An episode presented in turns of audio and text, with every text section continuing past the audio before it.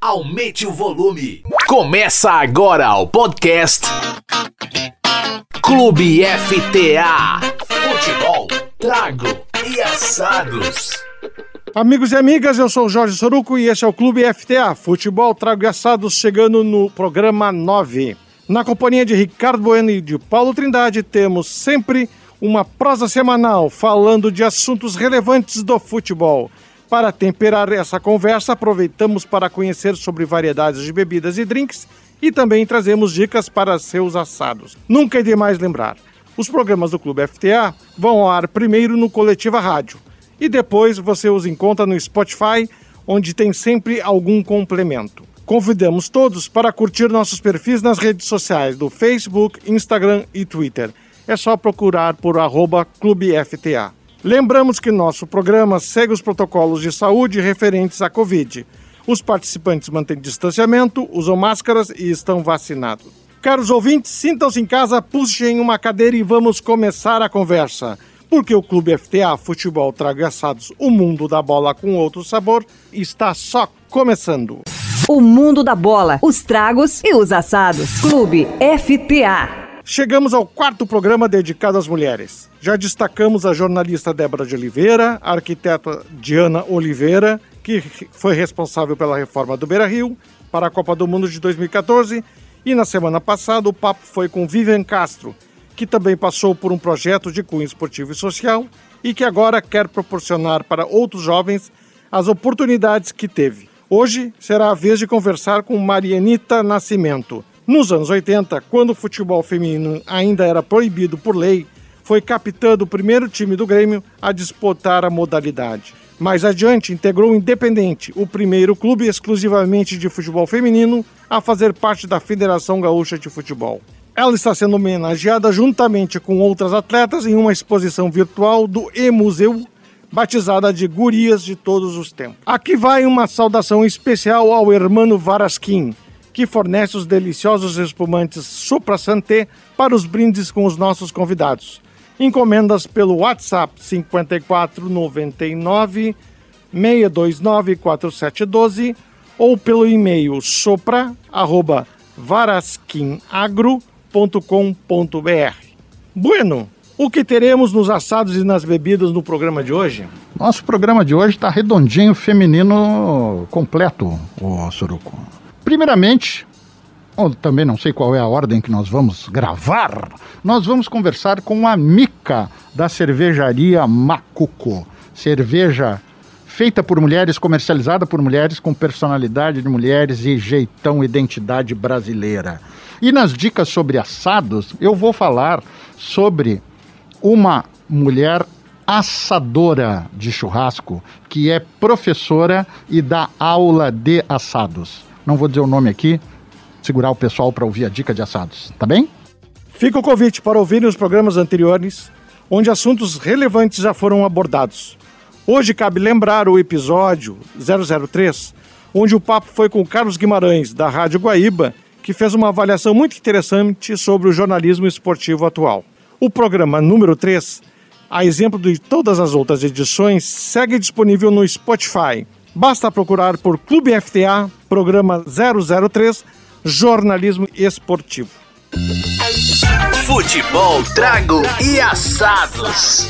Clube FTA. Neste primeiro bloco, vamos começar a conversa com Marianita Nascimento, uma verdadeira precursora do futebol feminino. O que mais tu pode nos contar dela, Bueno? Olha, meu querido amigo Soroco, a Maria Anitta, e na verdade os familiares da Maria Anitta eu conheço de longa data, né? Ela é filha do, do Dr. Aimoré Nascimento, que foi colega de escritório advocacia com o Irã Aguiar, que era meu sogro, falecido já, grande Irã. E eu conheço o Deco, irmão da, da Maria Anitta também, ela vai falar um pouquinho sobre ele aqui adiante. Então a Maria Anitta passou N perrengues desafiadores na sua vida. E o principal deles, como tu disseste, foi ser a precursora do futebol, uma das precursoras do futebol feminino aqui no nosso estado, né? Mas eu, então, em cima disso, meu caro Soruco, eu queria começar perguntando para Maria Anitta o seguinte: Maria Anitta, mulher negra e querendo jogar bola nos anos 1980. Como é que foi isso? Primeiro, queria agradecer a oportunidade de, do convite de vocês estar aqui presente. É, foi um grande desafio vocês colocarem. Se, se a gente retroceder no tempo, tá? E a gente fizer um marco de 1980 para 2022, tem uma grande diferença. Foi muito difícil por vários motivos, porque principalmente naquela época, gente, a, a, mulher não tinha possibilidade ou não tinha aceitação que a gente jogasse o futebol. Deixa eu só te fazer um, um, um adendinho que eu podia ter feito no início. O pessoal que não sabe, a Mica da Macuco está aqui conosco, nós vamos falar com ela daqui a pouco, ou falamos antes, não se depende da hora do programa, nós vamos falar depois.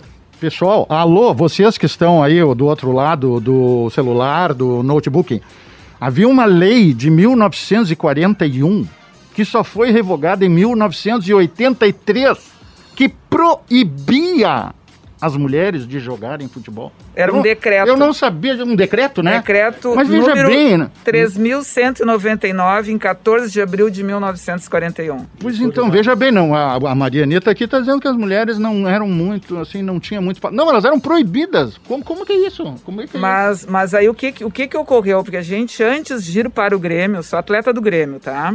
Eu, eu comecei o, o, o futebol feminino dentro do Grêmio. Então o que, que acontecia? A gente jogava no Parque Harmonia, que vocês devem conhecer, aquelas quadras que tinham lá atrás.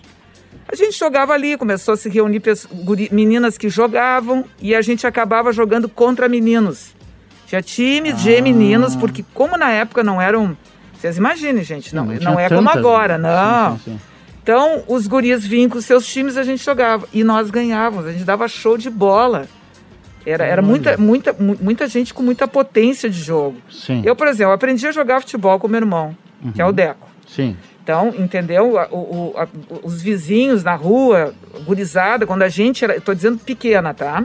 Onde é que eu aprendi? Eu aprendi com meninos. Eu não, não é, não é um, um momento atual agora que as meninas têm escolinha de futebol. Era uma situação completamente diferente. Uhum. Aí quando nós fomos para ali e surgiu a oportunidade em 1980, né, de a gente ir para o Grêmio, que aí eu falei com meu pai, meu pai era é, era, que é morto, era conselheiro do Grêmio. Falei com o pai, digo, olha pai, a gente quer, tô com um grupo aí, a gente quer botar o futebol feminino. Não tem problema, vamos lá, falamos com ele Dourado, em 1980 nós entramos. Uhum. Quando a gente entrou em 1980 para jogar, a gente começou a jogar, começou a jogar, mas o primeiro empecilho assim, vamos jogar uma preliminar. Tava tudo certo para jogar. O CND, que era o Conselho Nacional do Desporto, manda um ofício proibindo e dizendo mulher não pode jogar futebol. Não pode entrar em estádio. Não pode jogar, não pode. Vocês não podem. Como é que. Não pode. Aí eu reuni o pessoal, as gurias, e disse: negócio é o seguinte, gente, nós chegamos até aqui e nós não vamos parar. Uhum nós vamos ter que derrubar essa lei, não sei de que forma, mas, mas a gente vai ter que encontrar o caminho para fazer isso acontecer. E foi justamente isso. A gente procurou o Valdir Fraga, na época que era vereador, uma pessoa envolvida dentro do esporte, tinha esse poder, né? Que eu acho que muito, muito interessante isso. E ali a gente se reuniu e foi através da Federação Gaúcha, foi feito um projeto, enfim, o início, esse, vamos dizer, esse desenrolar, não podia ser só por nós, tinha que ir claro. pelos órgãos competentes. Em 1983, a gente teve a felicidade de que o futebol feminino, ou seja, esse decreto foi derrubado. Foi derrubado. Três anos para conseguir superar a barreira. Mas fora isso, a gente saiu do Grêmio, pois é, aí não, como porque é que aí você... não tinha como. Como é que não nós íamos jogar uhum. dentro, no Grêmio não podendo ser uma coisa oficial? Sim. Saímos do Grêmio, continuamos disputando, montamos um grupo, esse grupo continuava disputando, a gente fez o Esporte Clube, que era um clube fictício, mas era um clube que jogava, a gente disputava tudo que era torneio que vocês possam imaginar. Quem? Extra-oficial, jogava contra o Pepsi Bola, que futuramente foi a equipe que foi pro Internacional. Uhum. Entendeu? Era um, aí começou assim, Sim. ó, aquilo começou numa crescente. Claro. Porque no exato momento que nós fomos pro Grêmio, o que, que aconteceu? Isso aí encorajou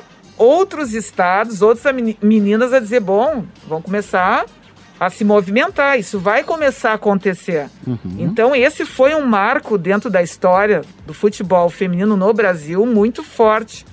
Muito. Eu mas não, a não gente. tinha essa, essa convicção. Ia te perguntar. Mas- então foi no Brasil, foi uma coisa pioneira Foi, daqui de. foi, foi, entendeu? Porque Sim. pegou o nosso estado aqui, claro, Uhum. aí vai se interligando, nós Claro. não tínhamos o que a gente tem hoje, que é a internet. Claro, tudo era Então, tudo assim, ó, tá? tinha que ser por telefone, tinha que ser por um fax. é- Era um mundo, gente. Sim. Surreal, É. entendeu? Para as pessoas que vão ouvir isso Eu trabalhava tentar... com Telex, o pessoal nem sabe o que é Telex. Exatamente, entender esse, esse momento. Então, a gente, nesse período, continuava jogando, fazia viagem, fazia torneio, e voltamos a convite do Dr. Fábio Koff Uhum. em 83, porque em 83 foi liberado. E aí, oficialmente, né, Uhum. é, um, é, um, é um trabalho que foi difícil, a gente enfrentou vários preconceitos, e Imagino. tu, tu, tu já vem antes, né? Porque tu diz, ó, tu é negra, Aham.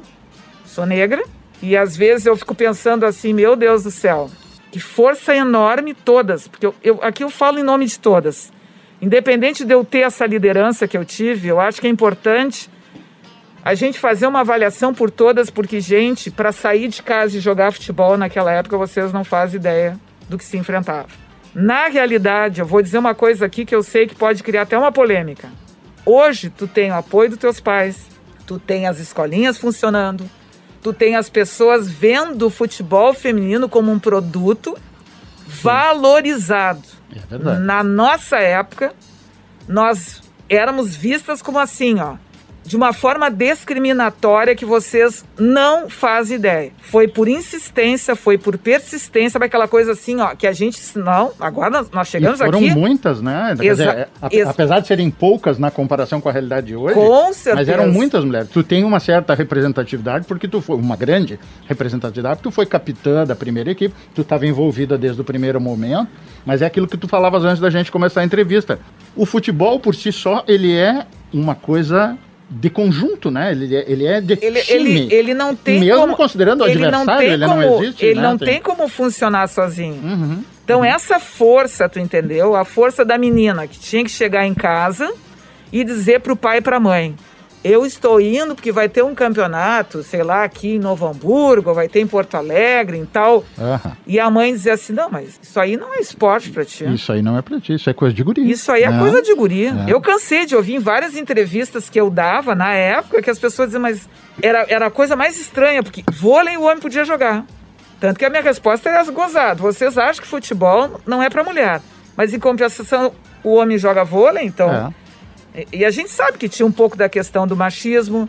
Eu acho que até demorou a liberação, porque eu acho que eles tentaram nos ganhar no cansaço. Sabe aquela coisa assim? Sim, ó, tipo, essas- elas não vão. Daqui a um pouco, pouquinho, daqui a elas pouco elas desistem. Vão, elas, elas não. E aí a gente não, a gente foi indo e foi fazendo cam- campeonato e foi jogando e nos convidava. O negócio, o que a gente queria era só jogar.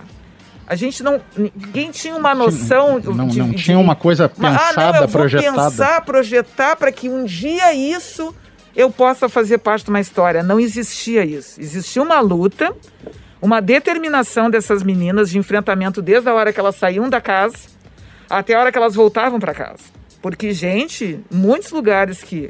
E eu, que sempre tive, vamos dizer assim, um- uma posição social, assim, ah, culturalmente, enfim, eu tinha, eu tinha uma outra possibilidade de vida, vamos dizer, melhor, enfim, né? Não desmerecendo ninguém. Classe Eu- média, né? Exatamente, eu enfrentava determinadas coisas também. Claro. Tu entendesse? Porque eu chegava, ah, mas tem que ir a tal festa. Não é que eu não, não fosse, mas já te olhavam. Ah, olha lá, a filha lá do Aimoré, ó, joga. Uhum. Fulana lá, ó, joga. O olhar não era o melhor olhar. Eu, isso eu senti muitas vezes na minha pele. Outro detalhe importante: o Grêmio abriu as portas para nós. É um clube, eu sou gremista, mas é um clube que tem a minha admiração, porque eu fico pensando no contexto geral, geral político da época, com toda, aque- vamos dizer, porque tu segura, né? Não tem como não segurar. Ele abriu para nós o futebol feminino, abriu as portas. Não, foi um E, peitaço, gente, não aqui, tem dúvida, ó, né? ele é um clube que, de repente, a própria pressão dentro do clube dizia, mas o que que querem com essas mulheres jogando aqui? Uhum. Lugar de mulher é lavando louça, lugar de mulher é casar, Uhum. mulher, lu- lugar de mulher é, é- é- é- era sempre assim, ó, era difícil. E um simbolismo muito forte para mim também da questão do Grêmio é a questão racial. Uhum. Porque foi uma negra, filha de um, uma pessoa lá de dentro, que meu pai era conselheiro de um negro, Uhum. que abriu as portas para o futebol de feminino entrar.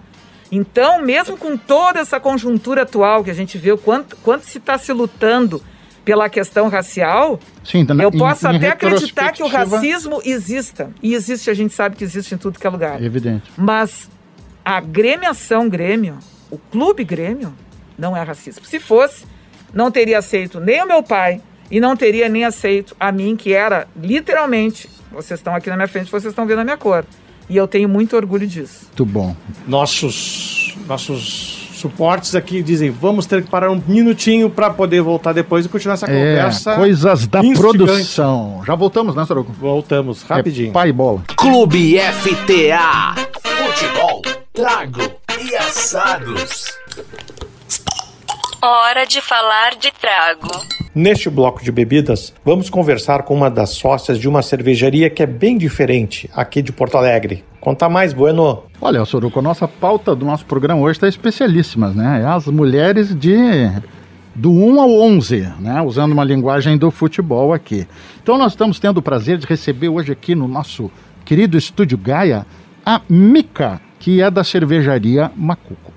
E a Macuco, meu velho, ela é uma cervejaria que desde o seu nascedouro é um projeto feminino. As mulheres estão no comando, elas fazem a cerveja, elas é, vendem a cerveja, elas vivem de cerveja. E aí, conta pra nós, como é que começou a Macuco? Primeiro, tenho que agradecer esse super convite. Eu fiquei muito feliz, eu e a Nanda, minha sócia, cervejeira também, de estar aqui com vocês, porque vocês estão falando de paixão nacional, né? Exatamente. Futebol, trago, né? E assado. Que é a cerveja e o assado, E né, o gente? assado. Então, É o pacote completo. é um pacote completo. É o né? combo, o combo perfeito. É um combo que todo mundo vai curtir. Ah, a cerveja sempre teve presente lá em casa, na minha família é cervejeira. Então eu degusto cerveja desde a idade que eu pude começar a beber. Mas eu Certo. nunca imaginei que eu fosse aprender a fazer cerveja, gente. Que idade tu tens? Eu tenho 41, E a Nanda? A Nanda tem 38. 38. É, a gente nunca pensou que a gente pudesse aprender a fazer cerveja. Porque como a, a Marinita falou, muitas coisas a gente sabe que as mulheres não, não tinham nem noção de que podiam fazer ou estar, né? Então, mulher, o lugar de mulher onde ela quiser já é a- a- a- o início do porquê que a gente começou a fazer cerveja. Foi essa Perfeito. vontade, essa curiosidade de aprender, né, coisas novas. Tá. A gente mudou de vida, mudou de carreira, seguiu novos ciclos né, na nossa vida. Que a Marina até tinha falado que era fundamental a gente pensar que a vida tem fechamentos e recomeços. Quando a gente saiu da área acadêmica e decidiu aprender a fazer algo que a gente gostava muito, que era degustar bebida que tivesse explosão de sabores. Então a gente foi para Belém do Pará num congresso, conheceu uma cerveja muito diferente, com frutas amazônicas, e a gente. O mundo fi- ficou assim, ó, disruptivo.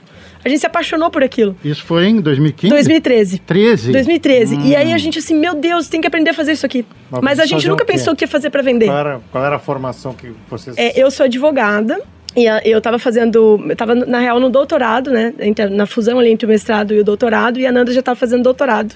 Ela em história e eu em políticas públicas, o doutorado. Eu Acabei fazendo só um ano e meio de doutorado. Eu venho da formação do direito, sou advogada. Estudei na PUC, tinha falado, também sou filha do prédio 11 lá. E aí a gente, meu, a gente tava num congresso, experimentou aquilo falou: o que que é isso? Isso aqui é muito. Mas num congresso do... do, do... Num congresso, num congresso de, assim, é, congresso acadêmico, tá? Quando a Ah. Nanda ia para um congresso, eu acabava também comprando a passagem e indo pro congresso junto com ela. Tá. E aí, quando eu ia pro congresso, ela comprava passagem e ia também comigo. Isso foi em Belém? Belém do Pará. Ela um foi artesanal congresso lá, lá, apresentar toda- um trabalho. Hum... E eu fui também, comprei passagem, fui. E aí conheci uma cerveja com frutas da Amazônia. E eu já degustava cerveja desde sempre, cervejas especiais, as clássicas, né? Mas eu nunca tinha visto aquilo. E a gente, assim, se apaixonou. E conhecemos lá mesmo a cervejaria, né? O que deu e tal. Vamos aprender a fazer isso aqui? Vamos. Aí a gente tá, né? Não tem, não tem onde aprender. Porque ah, isso era 2013. Até arranjar um lugar para fazer, já foi início de 14, a gente conseguiu um curso cervejeiro no interior de São Paulo, em Ribeirão Preto. Aí fomos lá fazer com mulheres donas de um bar, onde elas ofereciam um curso de um dia, com professores homens, mas já conseguimos encontrar mulheres que são consideradas pioneiras na região também por terem uma loja de cervejas especiais na época, né? Aí a gente fez esse curso em janeiro de 14 e aí não paramos nunca mais de estudar. Nunca mais de E estudar. aí foi. Fizemos muitos cursos, aí viajamos, aí fizemos trip cervejeira.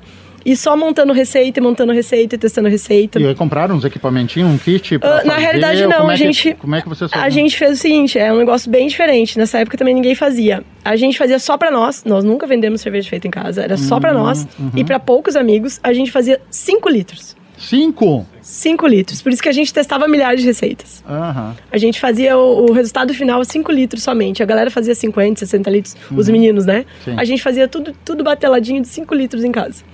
E aí aproveitamos um monte. Eu saí da, da área da, vamos dizer assim, da área Acadêmica? acadêmica do doutorado e vim para tecnologia e alimentos na federal. Tive a oportunidade, ou seja, eu entrei de novo numa graduação para aprender, Uhum. né? E a Nanda seguiu e já era professora. Eu estava advogando ainda e a gente, nossa, a gente precisa muito é, engatar um, um lance de empreendedorismo ligado a isso, porque já estava passando do, Do ponto. do já. ponto, de Sim. tanto que a gente se dedicava àquilo ali. E aí surgiu a ideia da Macuco. Foram nove meses de projeto. A gente desenhou um tuk-tuk, né? Compramos um tuk-tuk, desenhamos a parte interna, montamos tudo da linha de chopp, nós mesmos montamos. E fomos atrás para vender cerveja em eventos de rua. Nós somos mulheres pioneiras em Porto Alegre por estar fazendo toda essa parte, né? Produção, venda, entrega final ao É o consumidor. tuk-tuk do Shop Shop. É, em eventos de Que rua. legal. Pô, Em não evento de sabia rua. Desse, desse, dessa história. Começamos em preliminar. evento de rua, na real. Naquele aquele cenário cultural e tal, que sempre teve tudo a ver com a gente também. a gente, né? E, e quais eram as cervejas naquele início, assim, as mais As- variadas? As primeiras que a gente lançou foram a, é, foi a Pilsen, a APA e a Vitibir. Uhum. As que a gente lançou primeiro. Aí até a gente teve que ir atrás pra, pra- de fábrica para fazer parceria, para poder produzir uma quantidade que, que a gente pudesse também vender. Sim. A gente fez também a, a nossa cerveja Honey Ale, na época ninguém fazia. Que a gente tinha uma cerveja com mel, também foi lançada ainda em 17, em 2017. E aí logo deu certo. E nós éramos as, as minas, as gurias dos eventos, que era um monte de stand de homem, né? E as gurias estavam lá. E aí a galera ficava meio confusa. Achava às vezes que a gente não vendia cerveja, que a gente só vendia copo.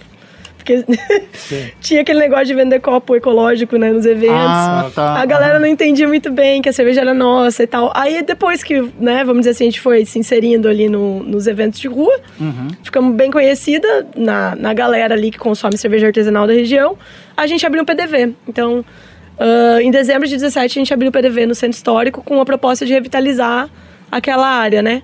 Ali Então, a na, gente- na General Alto? na Ou- General Alto, que a Aham. gente já conhecia, porque a gente já vendia cerveja numa galeria que, que tinha ali uma galeria de arte na rua. Então, Ah, a gente já tá. vendia cerveja nessa galeria, a galeria infelizmente fechou, Uhum. e a gente abriu o nosso bar. A gente anunciou pra eles que a gente E- ia abrir, eles tinham acabado de, vê, de dizer que iam fechar. Estavam É. fechando. E veio vindo e, assim, tá legal. O que que, que, que hoje a pe- o pessoal encontra lá na Macuco? O que, que é o carro-chefe de vocês? A Macuca é uma construção. Eu nunca imaginei que hoje ela fosse ser o que, o que você vai encontrar Hum. e, lá. E ela continua em processo, Continua em processo assim. de construção, sempre. Então é, é muito legal. Hoje ela é um espaço diverso, que a gente conseguiu trazer isso para para cerveja artesanal, né? Aham. Um espaço de diversidade, um espaço de mulheres, porque bar nunca foi visto como um local para mulheres frequentarem. Ou como a Marianita falou, era considerado negativo, né? Uhum. Mulheres sim. em bares, né? Sim, aí tá, Existe- tá lá bebendo, saíram pra beber. existe essa, essa questão, né? E a gente é, trouxe, vamos dizer assim, um local seguro. Uhum. né? Então, ah, a mulherada em peso vai. É muito legal. Com isso, os homens também vão, Uhum. né? É bem, é bem diverso mesmo. A gente tem quatro torneiras hoje, por causa da pandemia são somente quatro. Uhum. Antes eram seis de chopp. Ah, quase agora são 30 rótulos em lata que a gente tem disponível. E cerveja em litro também. Pra levar ou tomar lá no bar. Não tem... Ah, tem pacote completo. E tem venda web também? Do- Sim, o nosso tem novo entrega? site, o é nosso é? novo site vai ser lançado semana que vem. É, a gente atende ahn, online via menu digital. Vocês Sim. podem comprar aqui para delivery em Porto Alegre, Certo. ou a gente manda também pelo correio. A galera compra e a gente despacha para todo o Brasil. Qual é a melhor cerveja Macuco? Ou foi? Não sei se tem assim. a melhor. É difícil Aquela dizer. que sempre dá saudade. É, ou tá aqui tu querendo tá fazer. sempre fazendo e tomando. Pra vocês.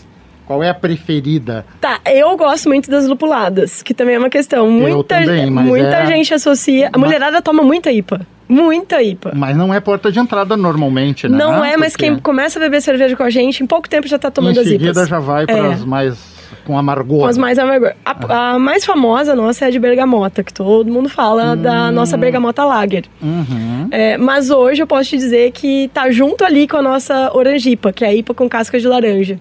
Que a gente Olha. faz uma IPA bem legal, com casca de laranja, 6% de álcool.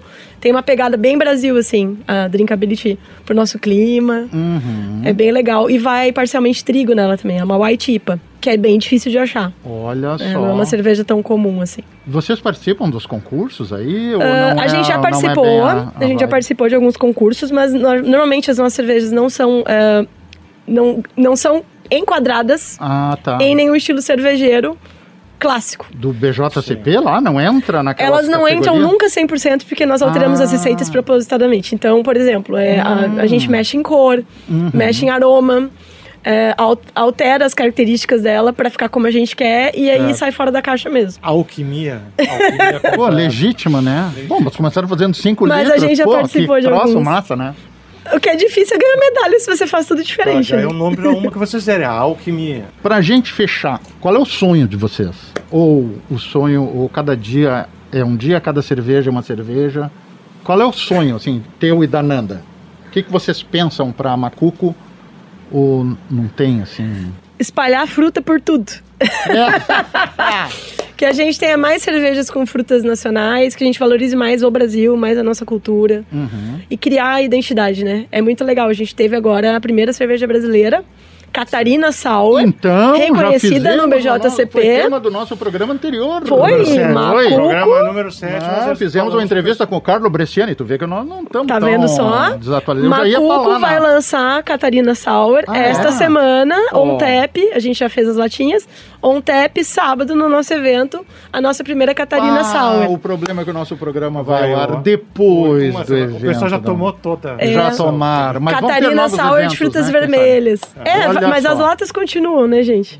as latas continuam. Pois é, esse evento que a, que a Mica está falando vai acontecer agora dia 26, né? Exatamente. Mas o nosso programa vai ao ar no outro sábado. Mas não dá nada. Já vai é- ter sido, não vai ter chovido esse final de semana, ótimo. É, então, já foi adiado algumas vezes. É isso aí? Estouramos Isso aí. o nosso tempo? Estouramos nosso tempo. Ah, então agora vamos estourar um espumante, quem sabe? Ou- Ah, não, tem que terminar a nossa entrevista com a Maria Anitta. Confere, ô, Toro? Confere, Não vamos depois. nos atrapalhar aqui entre o prazer Cerveja, e o cerveja, dever. espumante, né? etc, né? Que beleza. Mas Mica, muito obrigado pela tua que participação. agradeço, a gente, gente, vai o voltar convite. a conversar em breve aí bem feliz. sobre outros temas. Sempre tem papo para falar de cerveja, novidades, diversidade. Então, show de bola. Te agradecemos muito pela Muito tua vinda obrigado. aqui. Por mais cerveja, galera. Por mais cerveja, trago e futebol. É isso aí. Valeu. Ok, seguimos então com a conversa com a Maria Anitta depois do intervalo. Futebol, trago e assados. Clube FTA. Estamos de volta para continuar essa conversa com a, com a Maria Anitta, que nos anos 80 enfrentou todas as barreiras possíveis para poder jogar futebol. Veja só, né, Soruco? É, parece coisa de outro mundo, né? É, é um negócio ina- é, quase inacreditável. Só não é inacreditável porque a gente sabe que, que foi verdadeiro. Marianita, deixa a gente avançar um- alguns meses aí. Vocês voltaram em 83, aí até onde eu estou informado, rolou o quê? Uns dois, três anos, daí parou e aí vocês fundaram o Futebol Clube Independente. Eu estava Não, lendo uma gente- entrevista Não, a, a gente. A gente que foi de fe- 84? a- Como é não, que a é? gente fez isso junto. Ah, meio meio junto. tu entendeu? Porque Ah. quando teve o corte de 80, Sim. quando 80 nos dizia assim, ó, você se retira em cena, nós tínhamos que ter pelo menos um, um nome, né? Para continuar jogando, mesmo que fosse extraoficial, Sim, sim. nós não paramos. Ah, então aí é que surgiu Não, o não. Independente, já, já é Entendeu? daquela Porque época. aí, Aham. aí tu mais ou menos constrói dentro, dentro disso. Perfeito. O Independente, ele, ele, ele é feito depois de 83. Ah, Que final de 83 termina o Grêmio. E eu acho que isso é importante colocar para vocês, tá? Terminou. Eu ali fiquei um pouco mais ali, um pouco independente, né? Mas aí já foi, vamos dizer, na sinaleira de eu dizer assim, comigo mesmo. Aí é uma, uma situação pessoal minha. Sim. Fiz o que eu tinha que fazer pelo futebol feminino Uhum. e vou fazer outras coisas na minha vida Certo. né? Porque vocês vão agora entender o porquê que eu estou dizendo isso. O futebol feminino foi liberado, mas a gente passou por momentos. Depois eu acompanhava de longe porque eu não estava mais presente, tá? Que oscilava ondas. Aí tinha o Inter, tinha o Fulano, tinha o Beltrano. Lá, alguns clubes. Colocava essas meninas para jogar. Aí não tinha quantidade de equipes para jogar. Uhum. Algumas até acabaram indo para fora, né? se transferiram, vão para fora, vão procurar onde tem campeonato, porque aqui aqui mesmo liberado não, não, não a coisa não andou. Sabe Sim. quando é que a coisa andou? Hum. Quando a FIFA deu o canetaço. Quando a FIFA obrigou, Ah. porque existe isso, eu não, eu não sei datar a lei, aí, aí eu, já, eu não tenho como responder para vocês. Mas eu sei que foi uma ordem da FIFA dizendo que a partir de então todos os clubes eram obrigados a ter o futebol feminino. Por isso que hoje vocês veem mais equipes, mais campeonatos. Aí a coisa se inverteu, né? Porque é obrigatório, não, não Aham. é mais uma coisa assim, ah, o clube quer ou o Sim. clube não quer. Sim. Faz parte, até pelos campeonatos que tem mundiais, porque como é que, me- como é que o Brasil vai se preparar, vocês há de conviver comigo, Claro. sem ter essas meninas jogando. Sim. Aí chegar na hora lá, reúne o pessoal para jogar, É, não tem é, condições. é- né? é- é sem, sem condições nenhuma. Uhum. Então eu, isso não- me parece que aconteceu, não sei se seis anos atrás agora, que teve, vamos dizer, esse adendo, né? Perfeito. E aí a gente começa a ver esse processo de evolução, a gente começa a ver essa transformação de escolinhas, Uhum. das meninas né, eh, tendo as categorias de base em cada, em cada equipe, de almejando, olha, vou jogar numa seleção, vou, vou, vou participar de campeonatos. Hoje existe uma organização. Na nossa época, gente, vocês imaginam assim, que o futebol fosse um piano. Uhum. Nós tínhamos que construir o piano e tocar nele. E afinar. Meu entendeu? Deus. Hoje elas, eu- sei que falta muita coisa ainda, tem muita coisa para evoluir. Sim, por isso tu disseste antes que talvez fosse polêmica a tua visão, mas E- é exatamente, tu tá ma- referenciando, tá mas, fazendo uma, mas, né? mas assim, ó, elas têm hoje, elas entram ali para jogar. Uhum. Gente, na nossa época tu tinha que Olha, tu tinha que tu tinha que treinar, mas também tu tinha que participar do lado de fora para poder para poder Sim, ter o jogo. tinha que organizar o campeonato, tinha que contratar, sei lá, Entendeu? segurança, vender os, Chama- os ingressos, se, fazer se, tudo. se- se a coisa não acontecesse dessa maneira, ela não existia. Não, não rolaria. Uhum. Entende? Então, por isso que eu falo assim para vocês que eu, eu acho que essa história do futebol feminino, essas meninas que estão enfrentando o que elas enfrentam, porque a gente não sabe emocionalmente quais são os desafios atuais hoje, tá? Claro. Mas não são nem, olha assim, ó, não dá, não dá para fazer um comparativo daquela época. Porque era É, muito não, rudimentar não, era- e, além era- de tudo, muito- tinha muito muita difícil. resistência, digamos, da sociedade. A sociedade era, não estava era muito difícil, né? E, e, e sempre, acho que taxando, principalmente naquela questão assim, ah, não, futebol é para o homem. E Uhum. não é a questão de ser para o homem ou para a mulher. Eu acho que a mulher, né, ela tem o direito divino de ser o que ela quiser. Uhum. Ser jogadora, ser lutadora, ser, ser, ser o re- o remador. Não, não, Uhum. não importa. É, é- é- a capacidade e habilidade, ela não está no fator de ser feminino ou masculino. Só Uhum. para te ter uma, uma noção. A justificativa desse decreto foi que a mulher era incompatível. Esse esporte, futebol, era incompatível para a natureza feminina da mulher. Esse é o decreto lá de. Esse, De esse era o 41, decreto de 41. É, é coisa de louco, Então né? a gente, se fizer uma avaliação da, do- de 1941, o tempo todo que existiu essa liberação, que foi em 1983, e a evolução do que essas meninas chegaram a 2022, a gente teve um caminho, uma história. É, se a gente deve- pegar 40 anos, É, depois 40 mais mais 40, 40, 40, é. com 40, olha... São 80. Né? São 80. Mas é válido? Eu acho que é válido todo, todo sacrifício, todas as pessoas que se empenharam. O Valdir Fraga foi uma pessoa assim que caiu. Uhum. Ele caiu do céu pra- e, e- e foi legal porque ele gostou. Ele abraçou negócio. Ele abraçou, ele tinha o pessoal da torcida que nos acompanhava, teve Uhum. muitos homens na época assim que que tu vê que gostavam daquilo ali, que eles estavam ali mesmo para olha gente, nós vamos fazer as coisas acontecer. Então, Uhum. teve pontos positivos, mas a gente teve que fazer uma força absurda. Uhum. Uma força absurda para pelo, simplesmente pelo fato de querer jogar futebol. Era só isso, não, é- não era mais nada, ninguém estava visando outra coisa. Era tu poder. Não era, não era nem ter um, nem se pensava em ter uma carreira, uma Não, profissão, não, não, não, muito menos toda a cadeia em volta, né? não, do- não, do-. É. É incrível.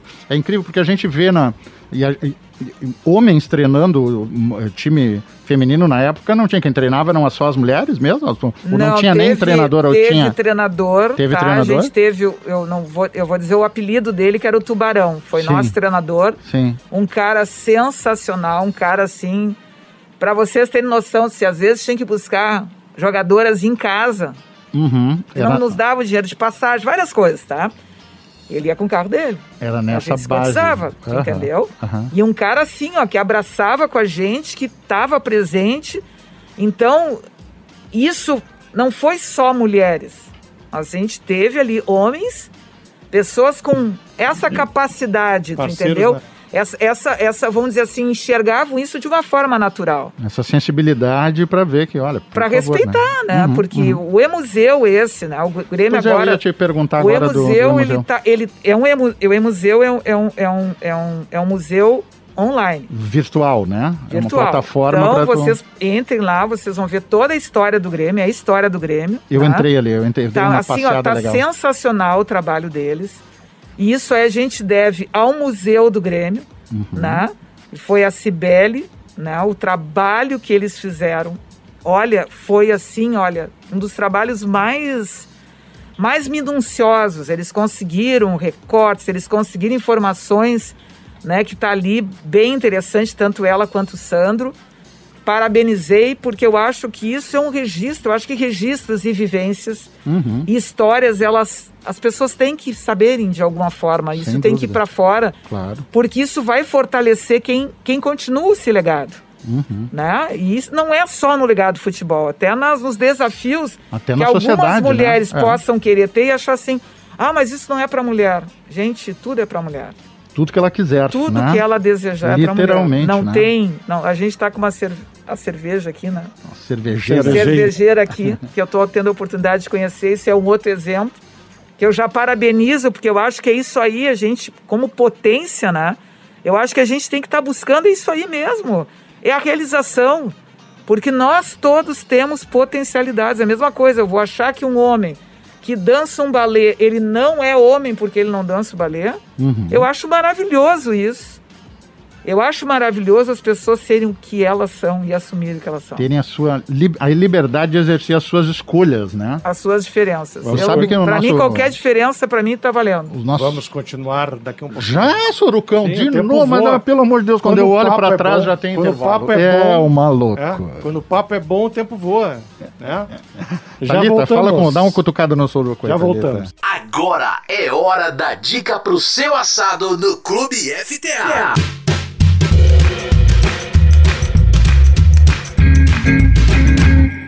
Pois, meu amigo Soruco, no nosso papo sobre assados hoje, eu vou falar sobre uma mulher diferente, que tem um papel muito importante aí no mundo dos assados. Em 2014, ela decidiu, eh, depois de um período meio sabático, em que entrou em reflexão eh, sobre de onde vim, para onde vou, aquelas coisas que a gente faz de vez em quando na vida, ela decidiu resgatar o seu DNA emocional, a sua raiz. E ela criou um projeto chamado A Churrasqueira. Eu estou falando da Clarice Schwartzman. Esse Schwartzman é com CH, não é com SCH como a gente normalmente vê por aí. São todos parentes, mas o dela é com CH. Pois a Clarice Schwartzman Soruco montou esse projeto A Churrasqueira Sabe para quê? Para dar curso de como fazer churrasco só para mulheres. Não é que era para mulheres, era só para mulheres. E continua sendo. A Clarice já deu aula para mais de 2.500 mulheres, se eu não estou enganado. Maravilha, Tá. isso aí. E ela, o, o curso é completinho. Como é que compra o carvão, como é que faz o fogo, qual é a questão da temperatura do fogo ideal, os cortes da carne, como olhar, como. Entendeu? Qual é- quais são as diferenças ali, pequenas técnicas, um corte mais é, espesso, menos espesso, mais gordura, menos gordura, acompanhamentos, harmonizações, sobremesa, tudo preparado na brasa. Então a Clarice é, que está nessa, foi pioneira no Brasil nesses cursos de churrasco para mulheres. É, hoje a gente falou bastante em pioneirismos aqui, estamos falando em pioneirismos no nosso programa. E ela cumpriu um papel e vem cumprindo muito importante. Tanto é que agora na nosso programa vai ao ar dia é, 26, se eu não estou enganado aqui nas minhas datas. Não, 26 é o próximo sábado, vai agora no, no, na primeira semana de abril. Na semana de Porto Alegre, aqui, nas programações dos 250 anos de Porto Alegre, a Clarice abriu um, um, foi montado lá no organograma um curso. Ela em dois dias fizeram três, tiveram que agendar três datas, as três lotaram rapidamente. Quando é que ela vai voltar a fazer curso aqui em Porto Alegre para as mulheres, eu não sei. Então, o que nós estamos fazendo hoje no nosso programa é dizer o seguinte: mais do que nunca, lugar de mulher é onde ela quer. Lugar de mulher é na frente da churrasqueira se ela quiser e ela assim o desejar. A Clarice foi a curadora do livro Os Gaúchos e o Churrasco, uma jornada ao redor do fogo, em que nós percorremos diversas regiões do estado para mostrar como são os diferentes modos de se fazer o churrasco no Rio Grande do Sul, de acordo com a história e a formação econômica e cultural de cada região. E tem muitas variantes. E a Clarice, como todas as pessoas que a gente entrevistou nessa jornada, ela acha o seguinte: é que nem os nossos amigos da Tramontina que mais dia menos dia virão aqui nos patrocinar. Não tem jeito errado de fazer churrasco. Errado é não fazer churrasco. Então fica aqui a nossa homenagem, que eu sei que tu ombreias comigo, assim Com como certeza. o Paulinho nessa homenagem à Clarice e a todas as mulheres que estão assando, que estão fazendo cerveja, que estão jogando bola, que estão fazendo o que elas bem entenderem, é, do jeito que elas quiserem, porque aqui no Clube FTA o protagonismo feminino não é favor, é simplesmente Reconhecimento. e compartilhamento. Eu diria que é mais ainda compartilhamento, porque com elas e elas conosco, tudo fica melhor. Falou, Soruco? Tá certo, vamos seguir esse papo então agora com a Marianita. Futebol, trago e assados. Clube FTA. Estamos de volta para o terceiro bloco da conversa com Marianita Nascimento, a capitã tricolor.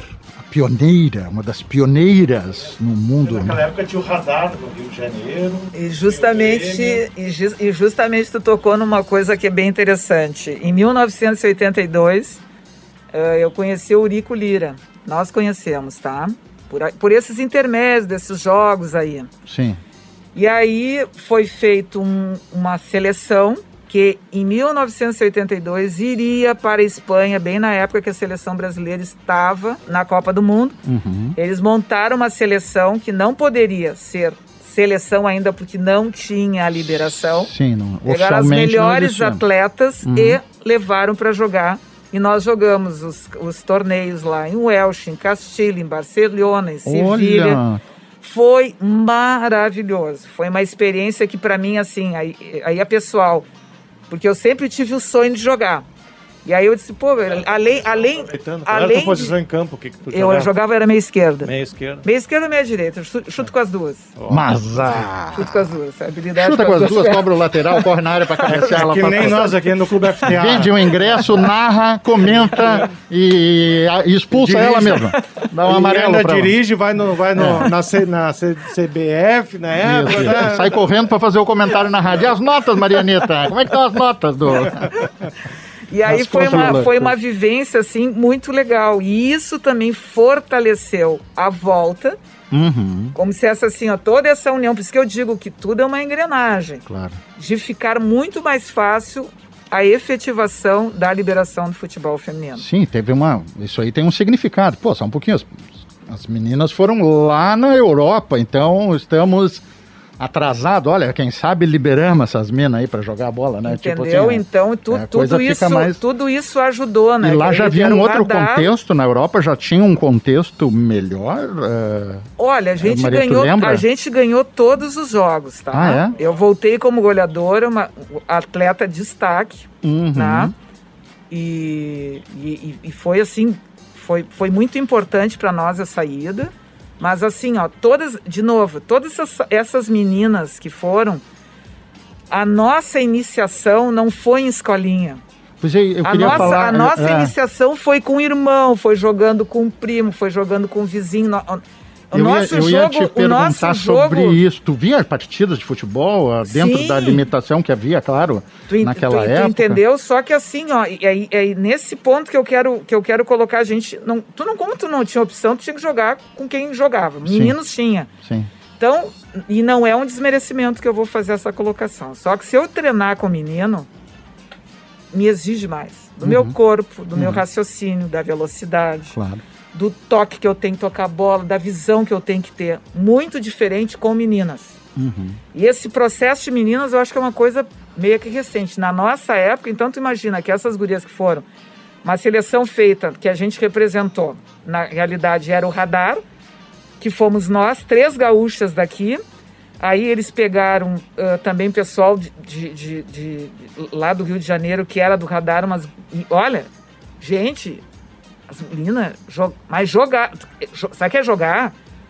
Não ficava devendo nada para menino. Uhum. Então, é, é esse padrão de equipe que foi lá fora e que ganhou. Aí não tinha mesmo. como- Era- era como difícil. segurar, né? Aqui Era no, difícil. Aqui no FTA também temos uma colega nossa do projeto Catarita que joga bola também. Que né? joga bola. E aí eu vou aproveitar para fazer uma perguntinha. Não com tanta qualidade quanto a Marianita, obviamente, né? Não, não, Não sei, não vimos É, ainda. Não vimos ainda. Vamos vamos, ter que ver. vamos ter que ver, né? Mas, é, primeiro, eu, eu gostaria de, de colocar aqui que eu estou muito feliz em poder conversar contigo e poder escutar tudo isso que tu está nos contando como gremista e como mulher, né? Quando eu era pequena, eu também comecei a jogar futebol quando meu pai ia jogar na, na- semanalmente ali com os amigos dele, né? Enfim. Então eu acabava pegando a bola, tava ali chutando e tal. E ele me levou, começou a me levar ao estádio com seis anos e eu comecei a, a- ter esse amor tanto pelo, por praticar quanto por, por torcer, né? E aí eu queria te fazer duas perguntas. Hoje se fala muito sobre eh, a questão da igualdade de salário entre mulheres e homens no futebol, né? E um outro ponto é sobre a questão de que alguns momentos eu já vi alguma discussão a respeito do tamanho do campo para as mulheres, né? Então eu queria te fazer essas duas perguntas. O que que tu acha a respeito desses pontos específicos? Bom, eu vou começar pelo campo, depois a gente Uhum. passa para o salário, tá? Ah, eu não acho que tenha necessidade de diminuir nem campo nem goleiro. Sinceramente, fui jogadora, joguei naquela época, mesmo padrão de campo, né? Joguei no Maracanã, joguei nas, nesses, nesses joguei Na Europa, lá, na- no, no, no, na no- Espanha? no- no- que na época não era arena, estádio olímpico Não, no Olímpico, aham. no Beira Rio, entendeu? Não há necessidade. Eu estou dizendo uma prova pessoal minha, tem que diminuir, eu acho que não tem que diminuir, tá? E quanto a salário, eu acho que assim, ó, não é só na questão do futebol, acho que todos os salários deveriam ser equiparados com a potência que tem a mulher, com o desprendimento que ela tem, com toda a capacidade que nós temos Aí sempre nos colocam para receber menos por quê? Estados Unidos tomou essa iniciativa, eu achei fantástica.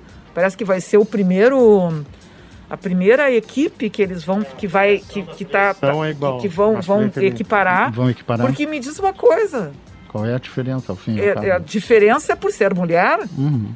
Eu acho que a mulherada aí tá mostrando que ela é capaz sim.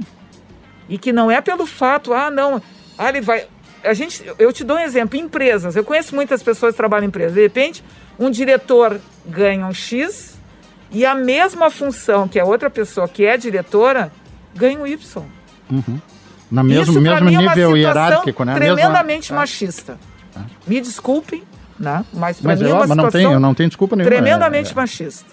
Eu acho que a mulher, ela entrou, tá aí, ela tem muita coisa para acrescentar, mas eu acho que chegou um momento que eles vão ter que nos respeitar mais e valorizar a capacidade que nós temos. Porque quando nos dão qualquer coisa para fazer, a gente faz muito bem feito. Tá? Tá pra ti? Nós aqui no, no Clube FTA estamos a cavaleiros da situação, né? Sim, desde o início. Nós desde o aqui, início. desde o início, nós botamos no projeto e nós praticamos. Estamos chegando ao nono projeto. Quantas mulheres a gente entrevistou aqui? Quantas? ah, o primeiro programa fomos eu e a Thalita debatendo. Depois a gente falou sobre é, espumante, a gente falou sobre futebol, a gente falou sobre é, jornalismo esportivo, a gente está falando aqui com a Marianeta, que foi uma, uma precursora no, no cenário brasileiro. Sei lá, mas quem que a gente falou com a Débora? Falamos. Ah, a, a Marianeta eu acho que não, não ouviu, talvez não tenha ouvido ainda o nosso podcast. A vantagem do podcast é que ele está lá no Que a gente Spotify. pode ver várias vezes. Claro, várias pode vezes. ouvir e reouvir a- o desempenho da, da, da Diana Oliveira, que foi a principal responsável pelas obras no Beira Rio. Isso que tu estás falando do respeito e não sei o quê. Na hora H ela estava fora da foto lá. É- tá é entendendo? ruim, né? Pertinho, 2014. É ruim, né? Então, assim, ó, essas coisas todas que nós estamos falando aqui, e não estamos fazendo favor nenhum para as mulheres, nós estamos simplesmente aqui compartilhando o espaço que é mais do que justo e merecido. Inclusive, a ideia do Clube FTA foi de uma mulher. Exatamente, excelentíssima primeira dama, dona Patrícia, né, Soroco? Hein? Ela, ela que desafiou. Não, a, a gente tem tido assim uma, uma, uma- um cuidado, eu não diria uma preocupação, nós temos um cuidado e é natural na escolha dos entrevistados, das pautas. A relevância é da pessoa, do projeto, do trabalho, do talento, da capacidade, da contribuição que ela dá. E eu quero Entendeu? A questão de gênero, por favor. Eu quero aí parabenizar vocês ah, por esse trabalho que vocês estão realizando, que vocês estão fazendo um trabalho maravilhoso, um trabalho que dá gosto de ouvir Muito obrigado. e que a gente sente que o espaço do que está sendo falado, ele é um espaço real. Ninguém aqui está para convencer ninguém. É espontâneo, é genuíno. Que vocês consigam permanecer dentro de- dessa coisa que é genuína. Eu acho que são histórias de vida, são situações que as pessoas passam, e isso mostra a potência a criatividade onde elas podem chegar. E o meu maior recado que eu posso deixar, não só na questão do futebol, né? Mas é que as pessoas não desistam dos seus sonhos. Que elas Uhum. acreditem, que elas vão em frente, que elas vão encontrar desafios. E desafios, a gente tem condições de superar eles.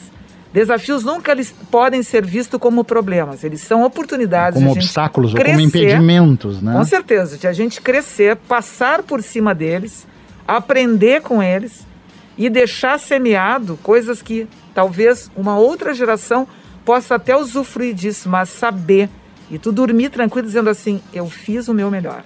Eu sempre aprendi com meus pais uma coisa que eu levo até hoje na minha vida. Os meus dois, os meu- meus pais já são falecidos, tanto com, com o pai Amoré como a mãe Anitta. Quando tu fores fazer qualquer coisa, isso ele diz para todos os filhos.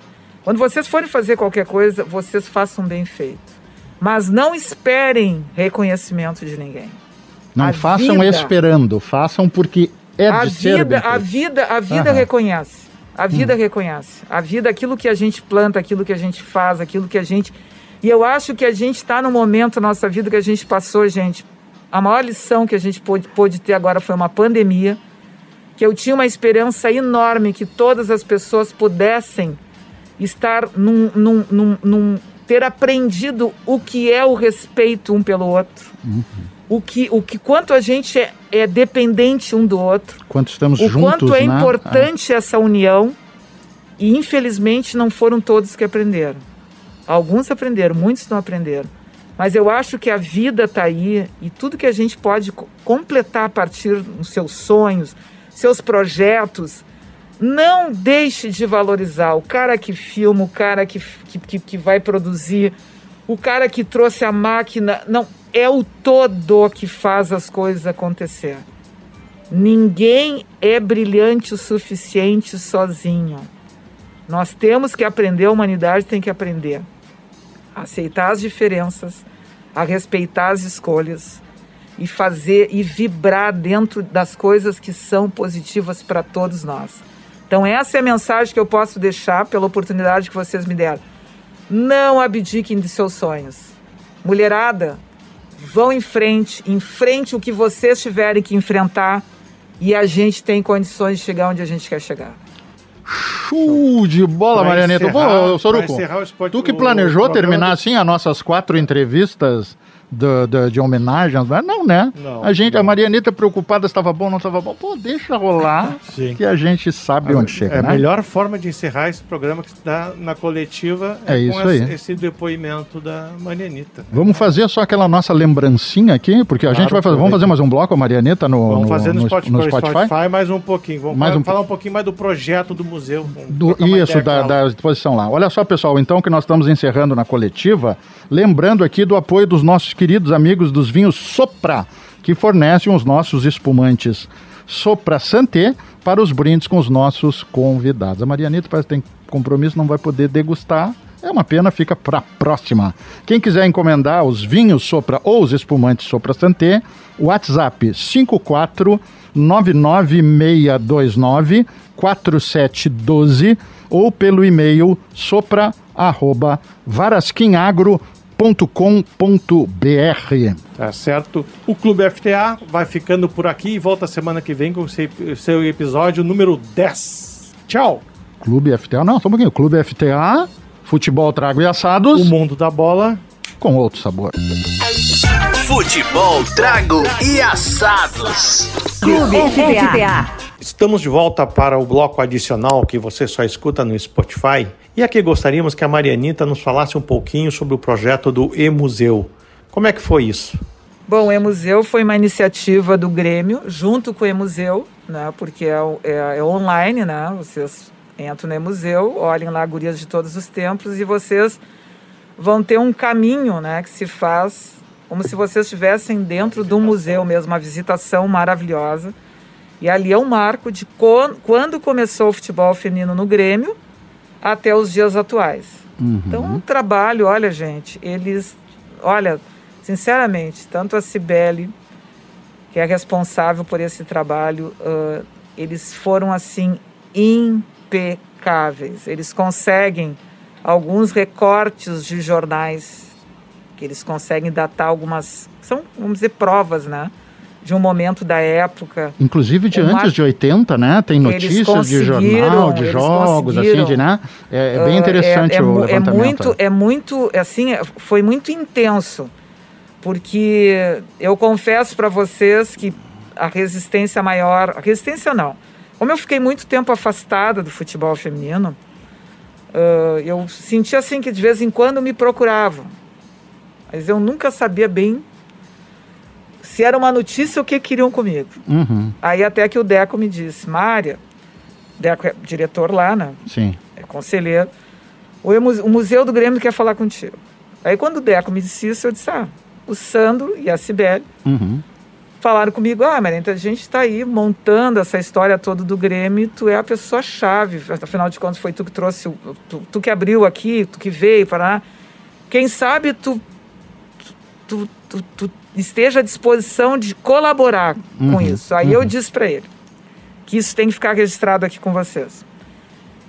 Eu resolvi falar, porque passou muito tempo, gente, foi 40 anos. As pessoas poderiam ter me encontrado. Vamos deixar assim, tá? Mas as É. pessoas poderiam ter me encontrado. Sem dúvida. é. É, Então, como passou muito tempo, eu disse para eles assim: eu só vou participar disso porque é um museu. Hum, E museu, tu tá na história. Tu registra a história. é algo que fica eu, eu permanente. devia lá. isso Aham. para mim, mas eu não é- era para mim, era para todas aquelas meninas, naquele tempo tão difícil que a gente teve, e todo um processo de evolução, eu disse, não, então chegou a hora que eu vou falar. Por incrível que pareça, vocês estão aqui, vocês vão rir agora. Eu nunca guardei nada meu. Eu não Sério? guardei medalha, eu não guardei, eu não guardei materiais. Espenta assim, Marianita, tu guardou algum material? Nunca. Reportagem de jornal, nunca, qualquer coisa nunca. do tipo. Eu sempre fui assim, ó. Eu fazia as coisas, mas eu, eu sempre fui muito desligada. Eu faço, mas nunca não- que eu tenha que mostrar. Isso é meu. Uhum. Só que as meninas, todas, que ali vocês veem, quando vocês entram, vocês veem um, um nível de pessoas que colaboraram, elas guardaram. Elas guardaram recortes, elas guardaram ah, as fotografias e eles foram Uniforme, buscando né? Tem até um uniforme, né? Então isso aí foi uma coisa assim, ó, que eu entrei nessa jogada, resolvi falar, resolvi trazer isso à tona, porque pra, eu era, e eu sabia disso, disseram, tu é a pessoa-chave para contar essa história. Uhum. A história começou contigo, então eu não tinha como me omitir. Mas eu sabia, assim, ó, que não era uma simples reportagem. Sei. Era um, um registro. O E-Museu é um registro. Hoje, qualquer pessoa que queira conhecer a história do Grêmio, quero conhecer a história do Grêmio, quero conhecer um pouco da história da Marianita, das jogadoras da época, vai encontrar nesse trabalho minucioso, maravilhoso, um trabalho que, que eu, eu admiro assim, porque não essas peças tiveram que serem buscadas, gente. Eles são historiadores, são pessoas que trabalham com isso. É muito, muito complicado. Sim, Trabalho de arqueologia. É- é um é, trabalho- Etnografia, Foi um- tem todo um Foi cuidado, um trabalho né? que eu É. saiba de anos. Uhum, E eles chegaram na pessoa-chave, que seria eu. uhum. E eu parabenizei, acho que o Grêmio, o E-Museu, né, que está que, que tá dando essa possibilidade, essa visibilidade, de a gente saber um pedaço dessa história nossa aqui, que é do Rio Grande do Sul, independente que seja do Grêmio. Uhum, Se tem o internacional, enfim, não importa, mas a gente saber que é, é um, existe o valor. Existe esse valor. E esse valor, as pessoas têm condições de ter acesso a ele. Sim. Né? Tu vê que é Então, interessante, porque eu, eu, eu achei que o nosso papo aqui, quando eu con- conversei com, com o Soruco Paulinho, que é o nosso é, é, é, gestor comercial aqui e tal, e eu digo, olha, eu acho que essa pauta aqui é muito legal, porque tá falando lá dos primórdios do, do, do, do futebol feminino, mas nunca me passou pela cabeça, assim, ou eu não tinha noção, Marianeta, de que o, o negócio estava assim meio perdido, sabe? Se não foi assim, a iniciativa do Museu do Grêmio junto com o E-Museu, né? Então, está tá se transformando em mais oportuna ainda a nossa entrevista aqui, Com Soru. toda certeza. Porque eu, né, eu, eu conheço colocar, né, dezenas de meninas que gostam de futebol feminino Que nem sabem dessa que história. não sabem Não disso, sabe, não tem não isso sabe, presente. não, não E sabe. vão ter essa oportunidade É aqui muita- graças é- à tua é- as pessoas estão Inclusive, começando- agradecemos mais ainda a tua presença aqui As conosco. pessoas né? estão começando a saber, isso vai demorar, né, gente? Todo esse movimento, porque isso foi recente, tu entendeu? O Grêmio, Uhum. o, o Grêmio fe- fez esse trabalho que eu achei fantástico por, por ser online, tu entendeu? Porque aí chega em qualquer lugar, olha, eu quero dar uma olhada até para estudo, enfim. Eu acho que essa, essa vivência e a oportunidade, a minha decisão de participar disso foi justamente porque isso estaria na história de um museu. Eu acho que o melhor lugar para essas vidas e todo enfrentamento que todas nós tivemos e tudo que aconteceu teria que ser no lugar fazendo parte de uma história que foi uma história de vida não só minha como de todo mundo que viveu nessa época e, colaboraram de uma forma direta e indireta também para a evolução do futebol feminino. Acho que é Perfeito. isso. Acho que é isso. Muito bom. Assim, só, só uma, uma, uma dúvida que me surgiu, assim. Vocês, as jogadoras da época, vocês se encontravam ainda? Ou não, tu perdeu contato total eu, com elas? eu a pessoa eu eu tenho uma pessoa que eu vejo a, a que a gente nunca se desligou que é a Marinilza Conceição Sim. tá até na época ela jogava no Grêmio era atleta da Sojipa Uhum. recordista daquela daqueles saltos em de barreira Sim. uma pessoa sensacional Uhum. então a Mari Nilza sempre foi uma pessoa que a gente manteve contato porque a gente era amiga. Uhum. sempre Sim. fomos amigos e continuamos amigos. Mas a Mari Nilza tem contato com essas meninas. Ah, tá. Entendeu? Ela, ela- com, ela- com essas meninas ela tem contato. Então ali a gente se cotizou, olha, avisa fulano, o Grêmio está atrás. Uhum. Então ficou tudo mais fácil para arrecadar todo esse material que eles conseguiram. Perfeito. Tá certo. Ô, Marianeta, o que que tu dirias hoje pra guriazinha Marianeta lá de sete anos, seis anos, por aí, cinco, não sei quando que tu começou a, a ter essa naturalidade com a bola. O que que tu diria pra ela agora que tu tá já numa idade madura e tá, tá vendo o futebol feminino finalmente, né, Ser digamos assim, olha, ser encon- reconhecido, o né? futebol feminino jogado por mulheres, apitado por mulheres, é, reportado por mulheres, comentado por mulheres, narrado por mulheres e mais, como disse aqui, alguém aqui trouxe, eu acho que foi o comentário da Maressa, a final da Taça Brasil em São Paulo teve 35 mil pessoas, no Pessoas- estádio. é público. Transmitido pelo É Sport público. TV, se eu Foi. não estou enganado. Se não foi pela Globo, foi pelo Sport TV, a né? RBS também, Ah, também em- foi em- o jogo do Grêmio contra Da- esse, sim, esse agora que teve, né? Sim, sim, mas, mas agora do, do- Eu acho que do campeonato. Não, trans, transmitiu, não. A RBS transmitiu os jogos do Inter e do Grêmio da Isso. Taça Brasil, né? Foi. Mas a final, acho que passou no Sport TV ao vivo, com 35 mil pessoas. Então, voltando. O que, que tu dirias para a Marianitinha, que tava lá, moleca? Eu diria assim para Marianitinha, eu agradeceria que existia uma Marianitinha. Eu faria tudo de novo que eu fiz, porque eu comecei a jogar futebol com meu irmão mais velho. Eu jogava quando não tinha lá, porque meu pai era jogador. Eu jogava, gostava de jogar, pai, tio, enfim. Eu me lembro assim, eu pequenininha, e eu ficava rezando, alguém vai se machucar aí para mim entrar. e entrava e jogava com eles e, e jogava bem. Nunca joguei, eu sempre joguei Sim. muito bem, né? Sim. Então eu faria tudo de novo. Ah, eu acho que se fosse nessa época que tivesse essa Marianitinha, eu tenho certeza que ela seria uma grande jogadora, que ela saberia, ah, ela não iria abrir mão dos sonhos nem das dificuldades que ela poderia ter. Eu sou muito grata ao futebol, porque o futebol, quando se joga ele como eu joguei, a gente aprende que na vida tem momentos que a gente vai defender. Tem momentos que a gente vai atacar. Que a gente tem que aprender a ter posse de bola. E que a gente, quando tem a oportunidade de fazer o gol, a gente tem que fazer o gol e mostrar a camisa para saber que camisa é essa que tu está defendendo. E quando der uma oportunidade para ti na tua vida, tu vai lá e faz. Veste Mas a camisa vai e e faz faz. mesmo. Tu não faz de conta. Porque eu fui uma jogadora com todas as habilidades que eu tinha, mas uma, da- uma coisa que eu sempre gostei em mim, tu- e eu sempre fiz isso na minha vida toda. Se tu me der uma coisa para fazer, eu vou entrar de cabeça.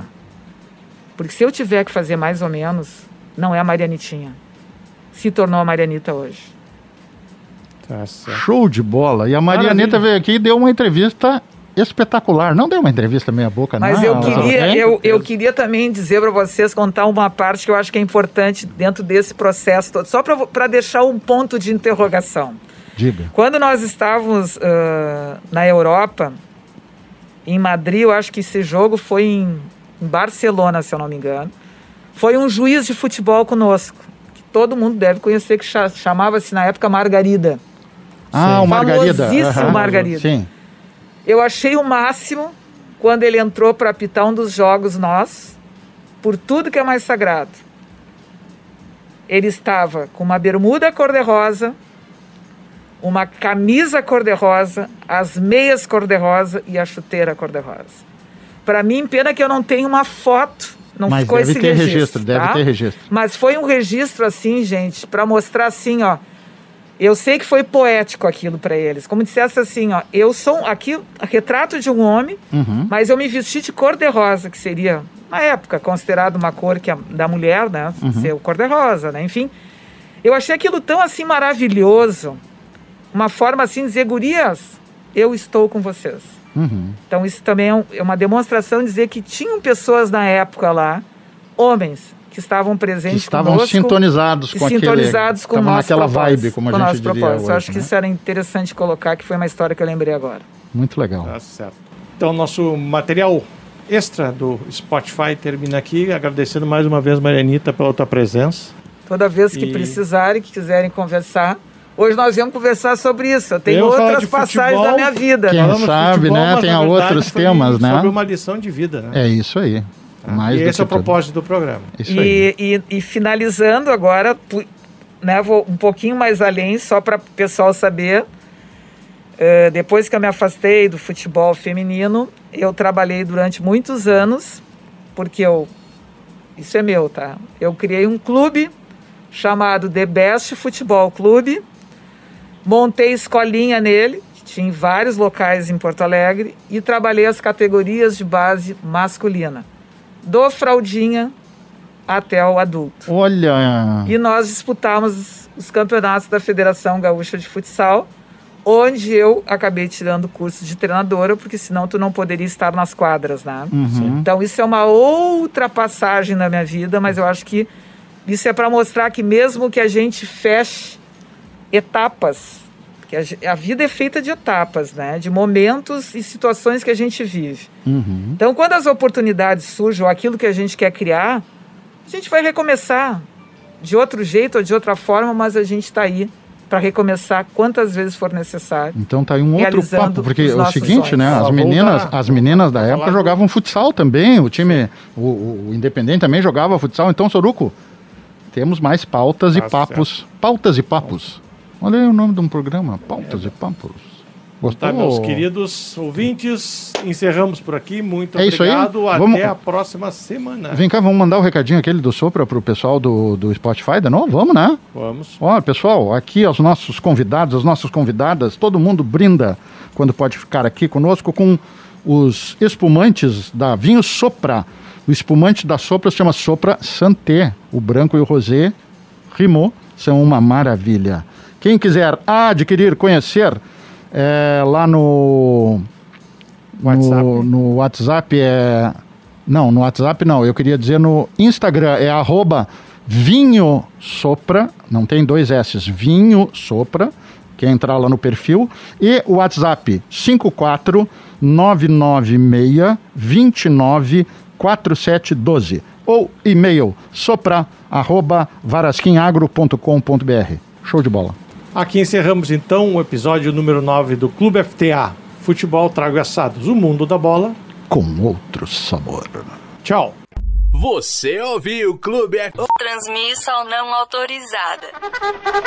Ah, tô chegando em casa. Tava fazendo um biquinho. Eu sou especialista em logística às vezes, faço um aplicativo. Haha. Vou ligar aqui agora. Vou escutar esse episódio novo aí do pessoal do Clube FTA. Que coisa boa esse momento chegar em casa, pegar minha cervejinha agora. Vamos lá, vamos ver o que, que esses guri aprontaram dessa vez. Ah, gostei, gostei. Ô, ô, Suruco, Suruco. Cara, gostei, cara. Pro- pro- o programa com a mulherada sempre rende mais, cara, rende mais. O Clube FTA, Clube FTA. Cara, a Marenita é boa, hein, cara. Baita capitã. Essa aí me servia no meu time, hein. Lá na Várzea. Meia esquerda, mulher ainda. Não existe mais isso. Ô, Bueno, sério, a mina bate com as duas, velho. Cara, ensinar esses marmanjos aí, cara, de Grêmio, Inter, aí os caras não conseguem chutar uma bola com, a, com, com, com, com, com o pé. Cara, prefiro ver futebol feminino do que ver esses marmanjos jogando. Cara, as mulheres vão pra cima dos caras e tem meio campo, tocam a bola direitinho. Não é essas porcarias desses homens jogando aí, cara. Esses homens não valem mais nada, cara. Eu prefiro ver futebol feminino. Ô, Tsuruko! Tsuruko! Tsuruko, o Bueno só tem esses essas dicas de rico aí, cara. Eu não consigo acompanhar isso, cara. Às vezes até eu fico meio deprimido escutando vocês. Ué, eu não tenho dinheiro pra comprar esses troços. Ah, patrocinador aí. Quem é essa, esse cara aí? Bah, sopra. Só fica mais chique esse programa, hein? Bah, eu quero ver um dia aí vocês disponibilizar aí uma... Essas champanhe aí, esses troços com bolinha aí. Eu gostei, gostei. Ah, vocês são chique, hein? Esse Bueno é chique e é bonito. Cara, eu acho assim, ó. Eu, eu- cara, o Clube FCA é legal. Vocês fazem um troço legal aí, cara, mas. Cara, eu prefiro as minas apresentando lá, cara. Desculpa, como é que é o nome da, da, da patroa, aquela do Suruco? A dona Patrícia, aquela, Thalita também, cara. Eu acho que elas tinham que participar mais do programa de comandar. Vocês não estão afim de tirar umas férias aí, cara? Deixa as gurias tocar o programa, mano. Nada contra o Bueno. Bueno é legal, cara. Ah, Mas ah, eu acho que a Thalita manda mais. Manda mais. Ô, Suruco, fosse tu pensava essas parcerias aí, cara. Clube FTA, futebol, trago e assados. Todo sábado no coletiva.rádio ou o dia todo no Spotify.